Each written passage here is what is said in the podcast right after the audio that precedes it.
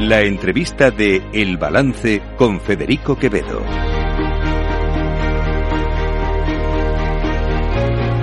Pues a esta hora de la noche, eh, preocupados, como estamos todos desde hace ya una semana casi, mañana se cumple una semana desde que empezara, desde que se iniciara ese ataque terrorista de Hamas sobre Israel, preocupados por todo lo que estamos viviendo, por todo lo que estamos viendo, por las consecuencias de lo que puede tener, pues toca el momento de hacer análisis, de hacerlo de la mano de un experto, de un eh, diplomático que además eh, está muy ducho en todas las cuestiones que afectan a Oriente Medio, que ha sido portavoz de Exteriores del Partido Popular. Gustavo Daristegui, buenas noches.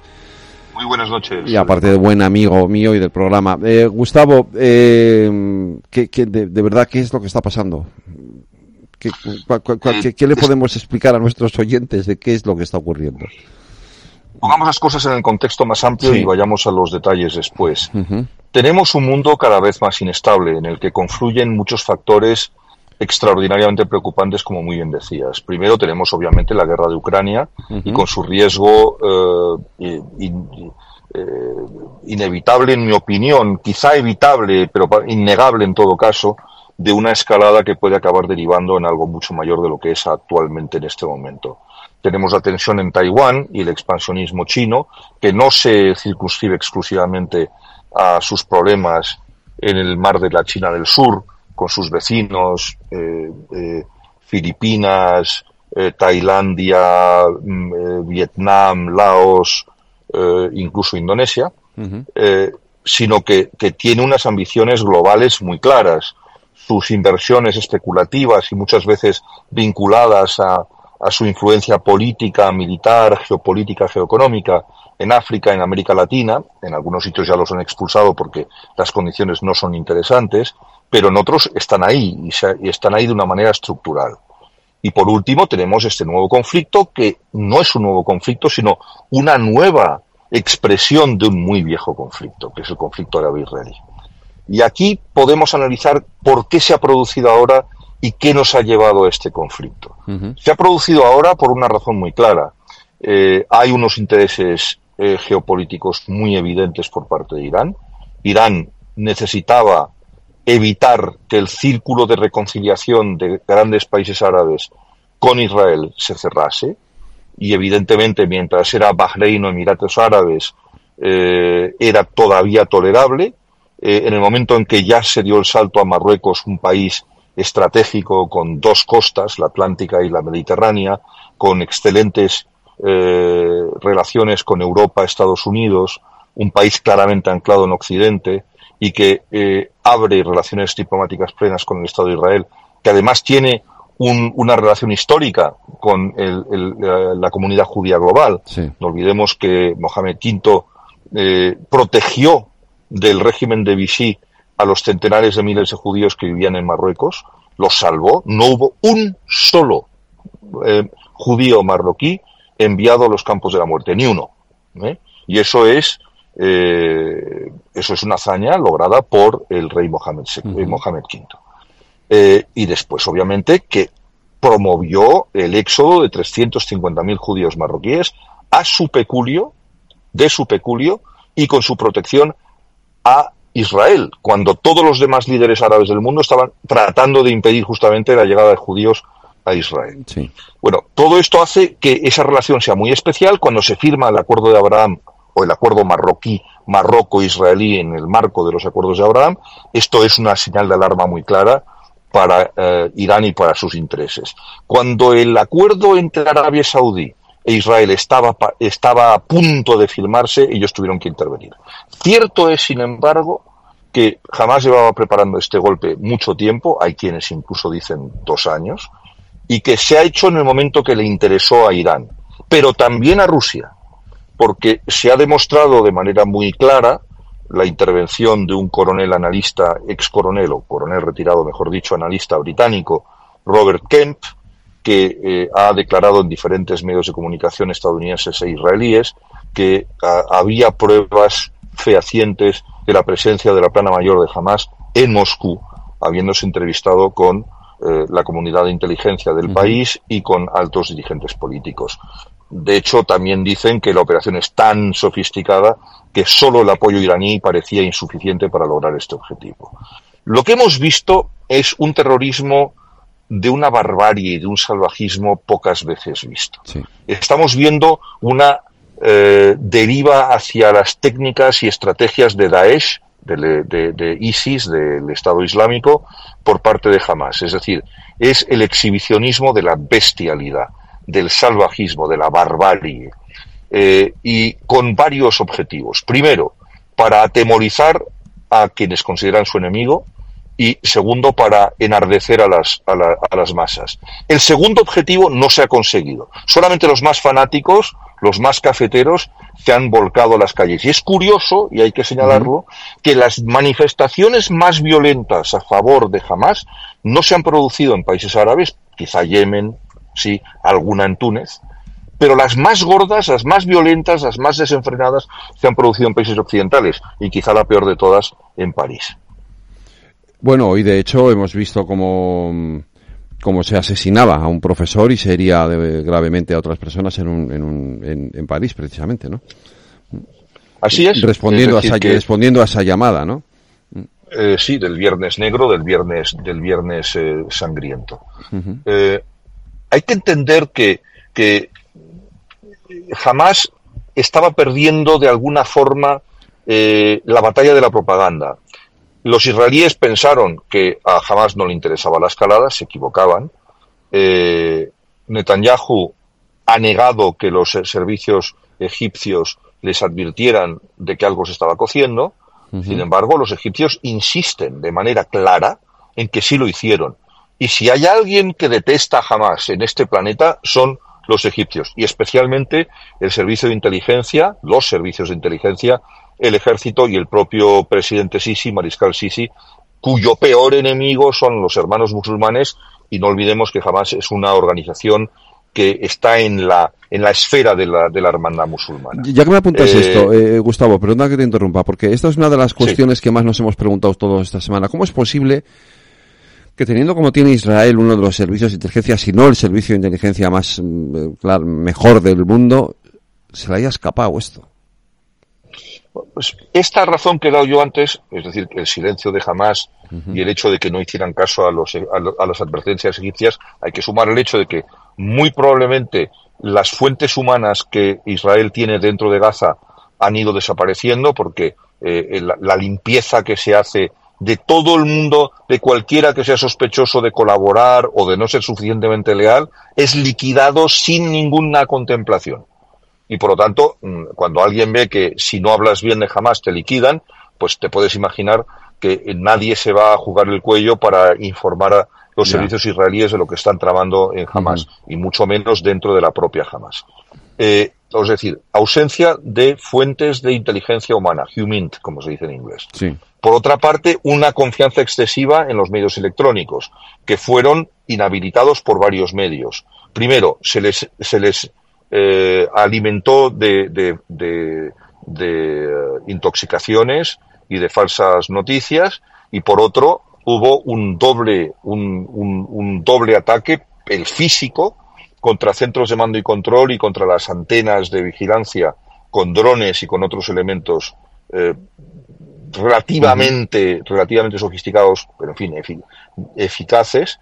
Y después también eh, se habla y no hay razones para pensar que no sea verdad, de un ataque, de un ciberataque masivo e inhabilitante por parte de Irán a esos mismos centros de mando y control. Y por último, obviamente, había, bueno, por último no, dos factores más. Uno era el hecho de que había muchos menos soldados y efectivos en las fronteras con Gaza porque eran unas fiestas y mucha gente estaba de permiso y la concentración más alta de efectivos israelíes estaba en Cisjordania por unos disturbios que había entre colonos y, palestinos.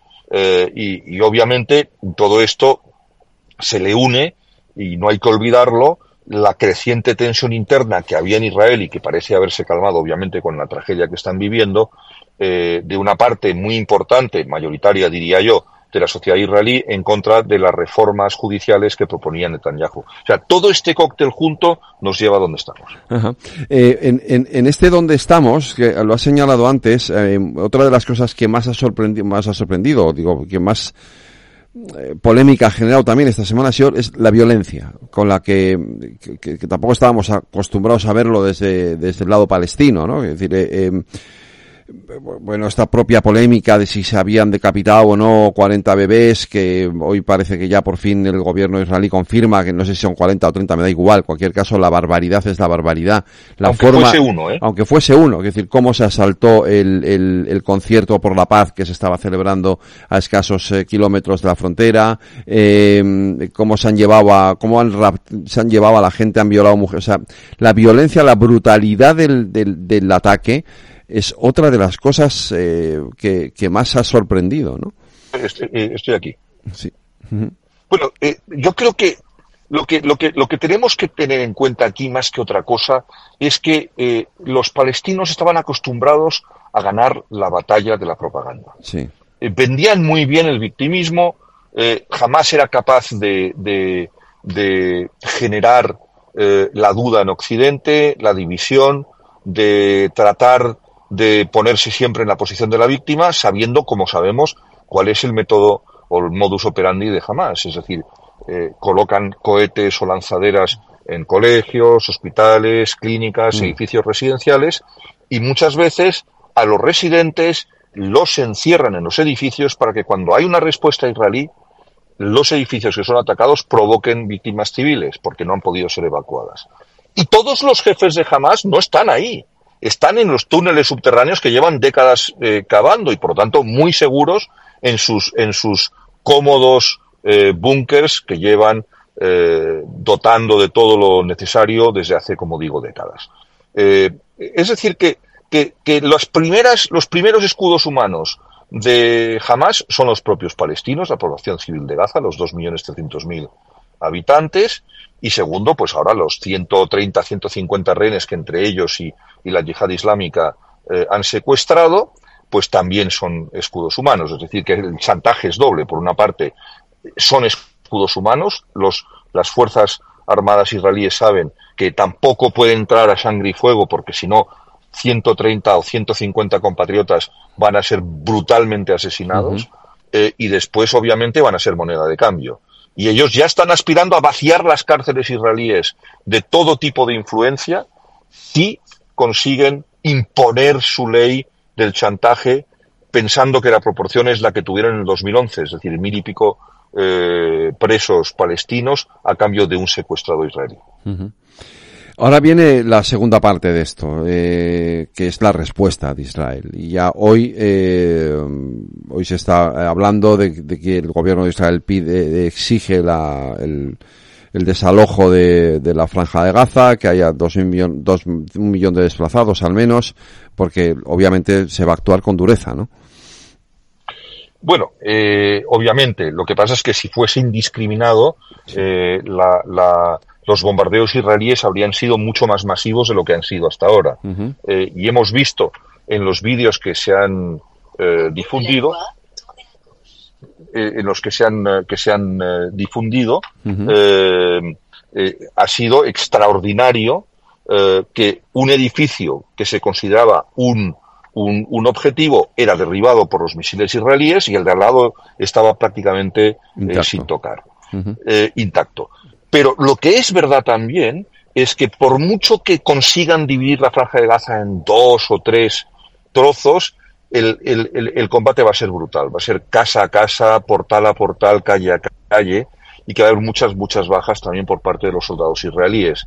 Eh, y hay, obviamente, mm, la, propaganda o la batalla de la propaganda se va uh, a intensificar por parte palestina.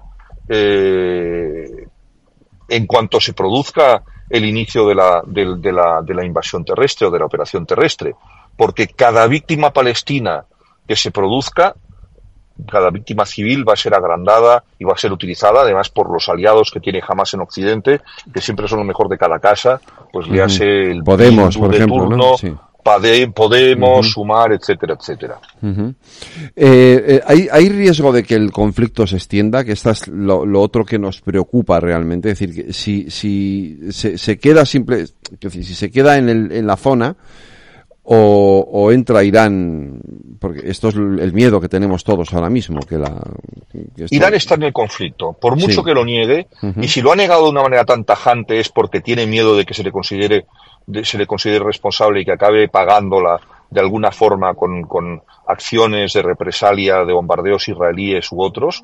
Y de hecho, se han dado cuenta de que la eh, respuesta estadounidense no ha sido timorata, han mandado una flota al Mediterráneo Oriental. Enseguida, por supuesto, los rusos han tenido que meter la cuchara en la sopa diciendo que eso podía derivar en la entrada de un cuarto contendiente en la, en la guerra, es decir, ellos mismos. Irán está ya en la salsa. Irán ha sido determinante para, la, para el montaje de la operación. Irán ha sido eh, un elemento fundamental en la colaboración para dar inteligencia, información y sobre todo planificación. Y que eh, la Guardia Revolucionaria eh, iraní, que está instalada de manera brutal en, en el Líbano, eh, fue la que dirigió la, la reunión eh, en la que el lunes de la semana mm. pasada, y esto ha sido informado por el Wall Street Journal, eh, se reunieron tanto Hezbollah con Hamas, con otras organizaciones y la propia Guardia Revolucionaria Islámica para montar el, el, operativo terrorista. Entonces, eh, ¿dónde está el, el, riesgo? El riesgo es si se abre el frente norte, es decir, a través de Hezbollah, y dice, bueno, a ver qué pasa si Hezbollah quiere o no entrar. No, Hezbollah no tiene autonomía para decir si quiere o no entrar. Hezbollah entrará si Irán desea o lo, o lo decide. Hezbollah es una, podría decirse que Hezbollah es como una división más de la Guardia Revolucionaria. Ellos, ellos eh, no tienen autonomía de decisión en ese aspecto. Van a hacer lo que les manden desde Teherán y si le interesa a Teherán abrir un nuevo frente en el norte, lo harán. Y si no, no lo harán.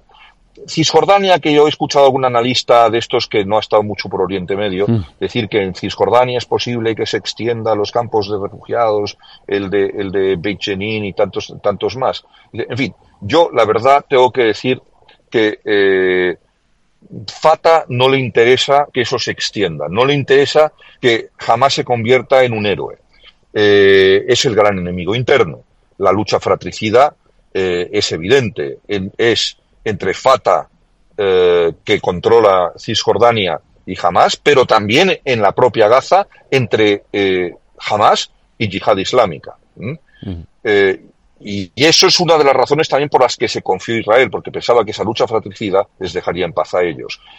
Otro riesgo de, de extensión del conflicto es si la opinión pública árabe acaba incendiándose como consecuencia de la operación terrestre israelí. Si esto ocurre, pues entonces tendremos una, una respuesta o tímida o contraria a Israel, incluso de aquellos países que detestan a Hamas, que están en contra de los palestinos y que tenían una relación excelente con Israel. Yo espero que no ocurra, no puedo garantizar que no ocurra, depende de qué tan eh, espectacular o digamos eh, eh, de qué tan falazmente vendan su victimismo Hamas y sus aliados eh, y de cómo de vociferantes sean sus, sus, sus aliados en Occidente. Volvemos a lo mismo, Bildu, Sumar, Podemos, etcétera. Eh, esto ya lo hemos visto esta semana, es decir, el, debate en las redes sociales, evidentemente, entre, entre la extrema izquierda y, en fin, los que estábamos más del lado de la razón en todo esto, eh, ha sido absolutamente delirante, ¿no? Eh, intentando además incluso negar eh, cuestiones tan evidentes como los ataques al kibutz, ¿no? que, los hemos visto todos en las imágenes. ¿no? la extrema izquierda, en España la extrema izquierda y la que se dice que no es extrema pero que actúa como tal, porque la socialdemocracia europea está en posiciones completamente distintas de la izquierda española, eso también hay que decirlo. Eh, ¿El papel de Europa cuál va a ser en todo esto? ¿O cuál debería ser? Europa, Europa está bajo el shock. Es que incluso eh, yo estoy en Marruecos en este momento, la sociedad marroquí, una parte importante de ellos que siempre han tenido, eh, eh, digamos que, posiciones muy claramente pro-palestinas, sin embargo, están horrorizados con lo que se ha visto en televisión. Y la gente dice que jamás ha cometido atrocidades y crímenes contra la humanidad. Y esto lo dicen en barrios populares y en barrios obreros. Es decir, que en este momento, hasta ahora, los propios palestinos que eran maestros en la, guerra de la propaganda han perdido el primer round de esta guerra de la propaganda por sus propios, por su propio salvajismo. Habrá que ver qué ocurre en esta segunda etapa. y por eso es fundamental que la respuesta eh, del ejército israelí sea explicada con absoluta transparencia, porque, por ejemplo, el que gente como yo diga, y no somos muchos, lo que acabo de explicar hace un rato, que muchas veces la propia Hamas encierra a los residentes de edificios que han sido designados como objetivo para garantizar que van a morir esos, eso no es otra cosa que un asesinato por parte de Hamas. Así de claro. Pero tienes razón, efectivamente. Israel tiene ahora que cuidar muy mucho su, su propia propaganda, ¿no? De lo que de lo que va a hacer a partir de ahora, porque el riesgo de, de perder esa guerra y esa guerra es importante también es, eh, está ahí, ¿no? En, la, en, en, en, el siglo XXI tan importante es la una como la otra. Efectivamente. Y, y en este momento, eh, mm, la barbarie de Hamas, la barbarie salvaje, eh, obscena, eh, de la que han hecho exhibición grotesca y monstruosa, ha puesto el, el, el, debate donde tenía que haber estado desde siempre, porque no es que jamás haya perdido la cabeza y que era una organización humanitaria, un partido político, como por cierto ha dicho el antiguo, el ex vicepresidente del gobierno de Podemos. Eh, no, es que jamás siempre ha sido así. Lo que pasa es que Occidente y algunas personas que hoy incluso se niegan a seguir condenando o a condenar esos como actos de terrorismo, eh, pero incluso esos que se niegan a condenar los actos de terrorismo han tenido que darse cuenta que lo que se ha cometido en Israel son actos de barbarie. Y esta es la primera vez que incluso esas personas que han negado la naturaleza terrorista de Hamas han tenido que reconocerlo esta vez. Pero que sea muy claro, es que no es la primera vez. Jamás siempre ha sido así. Lo que pasa es que ahora se ha visto de manera clara. Gustavo Daristegui, seguiremos hablando de todo esto, sin duda, porque por desgracia que me temo que, esto no va a terminar en unos días. Vamos a tener, eh, vamos a tener eh, tema de Israel y Hamas durante bastante tiempo. Muchas gracias por atendernos. Un abrazo. Un abrazo muy fuerte, es un placer siempre estar en tu antena. Cuídate, Gustavo.